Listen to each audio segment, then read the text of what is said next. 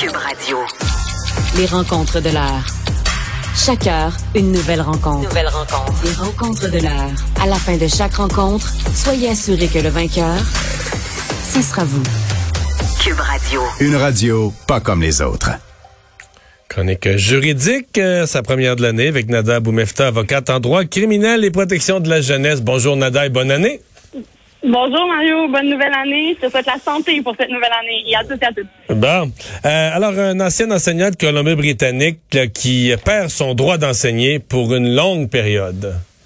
Absolument. Donc, euh, lors d'un procès en 2016, là, il avait été euh, déclaré finalement coupable d'agression sexuelle sur une fillette euh, âgée de 6 ans à l'époque euh, et qu'il avait tenté de plaider, euh, selon la défense, euh, une défense d'accident, finalement, que cet attouchement-là euh, n'était pas un attouchement de, de nature sexuelle, mais plutôt de nature à vouloir protéger la petite, qui n'a pas été retenue par le tribunal, a donc été déclaré coupable à une sentence de six mois de détention. Et de là, souvent, la question qu'on se pose quand on est sous sentence pour des clients, c'est évidemment l'impact sur leur travail, leur vie, leur quotidien.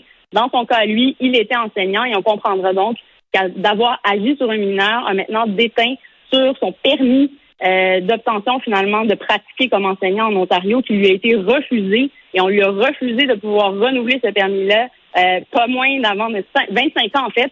Alors une espèce de sentence qui ne fait pas partie de la sentence criminelle, mais qui fait en sorte euh, qu'aujourd'hui il en subit des conséquences ailleurs. Mais pourquoi ça se confirme si longtemps après? En fait, ce qu'il faut savoir, c'est que généralement, ça dépend de l'employeur. Donc, quand quelqu'un, par exemple, un client va me demander est-ce que je risque de perdre ou pas mon emploi, ben c'est évident que lorsqu'on plaide une sentence, ça peut devenir ce qu'on appelle un intérêt euh, dans l'intérêt de cette personne-là d'avoir, par exemple, une sentence plus légère ou de ne pas avoir d'antécédent judiciaire pour lui permettre de maintenir un emploi. Donc, dans son cas, lui, en plus de ne pas avoir pu obtenir une sentence qui lui évite un antécédent judiciaire, c'est vu donc avoir une détention qui fait en sorte qu'il n'a pas pu retourner travailler, a perdu son permis, et quand il est venu pour le redemander, c'est là où on lui a euh, finalement mis le panneau au visage en lui mentionnant que même s'il le redemandait, il ne pourrait l'obtenir avant 25 ans.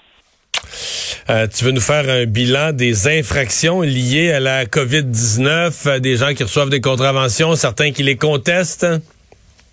Oui, absolument. Il faut rester, faut garder en tête, Mario, que malgré les circonstances sanitaires qu'on vit, sont assez particulières, avec des règles très strictes, dont entre autres le port du masque. Je vais en faire mention. Je suis encore dans la salle de cours d'ailleurs avec euh, les, les travailleurs de la justice en ce moment qui me maintiennent alors que la journée est finie.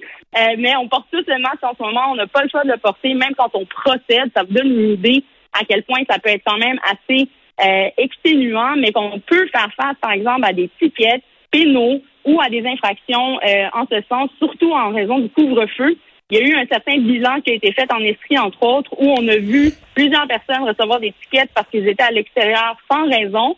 Je rappelle aux gens qu'il y a certaines exceptions pour le couvre-feu qui sont mentionnées sur le site Internet du gouvernement. Allez les voir avant de sortir et on rappelle que c'est surtout des manifestants anti-vax, anti-masque, anti-couvre-feu qui, eux, ont reçu ce type d'infraction-là.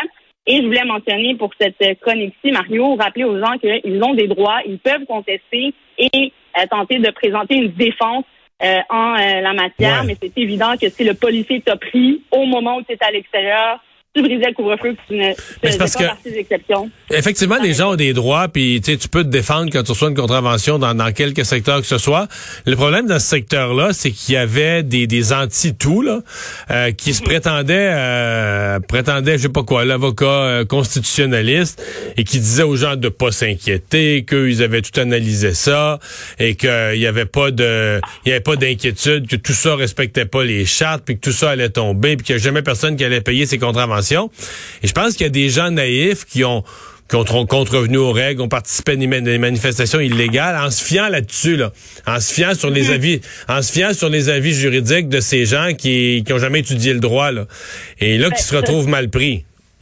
Effectivement, d'abord, il faut faire attention à ceux qui mentionnent connaître la loi ou euh, prétendent, entre autres, ou des, tentent de dénoncer en, en parlant, par- entre autres, de- d'effets moutons, là, de suivre ces lois-là, comme qu'on est tous des, des gens, finalement, qui se plient aux règles, mais sans raison. Euh, je tiens qu'il y a toujours des moyens de contester ce type de règlement-là, et tu l'as mentionné par les voies judiciaires, entre autres sur la constitutionnalité et sur justement l'effet, et ça c'est ce qu'on tente de, de- de questionner même au niveau politique, là, de ces euh, nouvelles réglementations-là plus strictes en temps de pandémie. Mais là n'est pas la question. Quand on agit et on, on, a une infraction, on ne peut prétendre de la conclusion des tribunaux avant que celle-ci n'ait eu lieu. Et je tiens à rappeler que chaque cas va rester un code d'espèce et ça va dépendre de chacun. Mais ce qu'on a vu depuis le début de la pandémie, la plupart des gens ne se, voient ne pas avoir de défense possible à présenter et se voient être déclarés coupables à moins d'exceptions. Alors, euh, faire attention à ceux qui pensent que, bon, pour contrer la loi et montrer qu'on est en désaccord, ben, je suis prêt à accepter plusieurs tickets. Il euh, faut rappeler que la loi existe, les règlements sont en place et que les infractions et les amendes le sont également. Donc, pour les contester, ils pourraient décider de prendre l'avenue des, des, tribunaux et ça ne se fera pas en un claquement de doigts et certainement pas parce qu'on en a fait une publication Facebook la veille en mentionnant que c'est complètement légal. Merci beaucoup, Nada. À demain. Merci. À demain. Au revoir.